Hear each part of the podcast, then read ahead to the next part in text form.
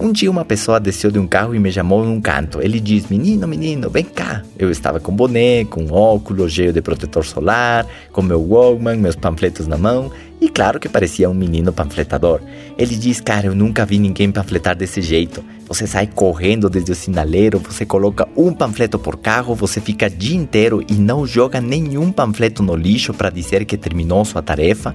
Se alguém joga o panfleto eh, na rua, você pega esse panfleto e entrega no carro de trás. Cara, nunca vi isso. Eu preciso um menino assim para minha empresa. Quanto você cobra para panfletar para minha companhia?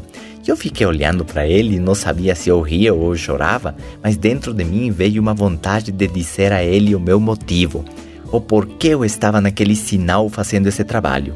Vontade de falar dos meus sonhos, do que eu prometi à minha mãe, eu não falei nada disso, eu simplesmente disse a ele: eu cobro um dólar por panfleto e virei as costas e fui embora. Fui falando comigo mesmo. Ele não sabe aonde eu vou chegar, ele não sabe o que eu vou fazer. E aqui eu tenho a minha última grande lição antes de eu entrar na matéria destes áudios Mentalidade 2.0. Se você tiver claro o porquê você faz as coisas, o seu motivo, não importa o que tiver que fazer, você vai fazer com entusiasmo.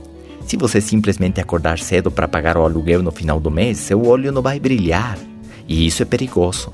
Você vai virar um zumbi que acorda, trabalha, volta, dorme e não sabe por que disso tudo.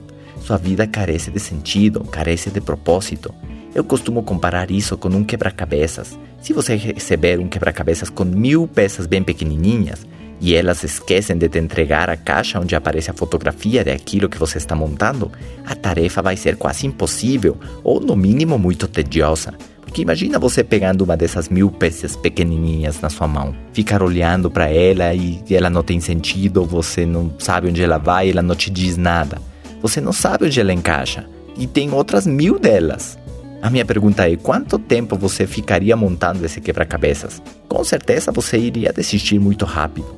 Agora imagina que eu te entrego uma caixa com mil peças de um quebra-cabeças e na capa está uma caça linda ou uma Mercedes-Benz top. E eu te falo o seguinte: assim que você terminar de montar esse quebra-cabeças, você pode passar, por favor, para retirar as chaves da sua casa nova. Ou, cara, passa aqui na concessionária para pegar a chave da sua nova Mercedes. Você acha que iria montar aquele quebra-cabeças com entusiasmo? Eu tenho certeza que você iria virar à noite montando aquele negócio, queimaria os seus cílios de tanto tentar encaixar as peças e finalmente ficaria feliz de ter concluído a tarefa, não é mesmo? Exatamente isso que acontecia comigo. Eu estava panfletando porque em esse momento essas eram as peças que eu devia encaixar no quebra-cabeças da minha vida. Esse era meu trabalho. Era isso que precisava fazer para poder conquistar um primeiro resultado que me levaria a outro e a outro. Eu não era um menino panfletador. Eu era um empresário rico que nesse momento estava fantasiado de menino panfletador. Você nunca sabe o que pode acontecer com um menino panfletador no futuro, não é mesmo?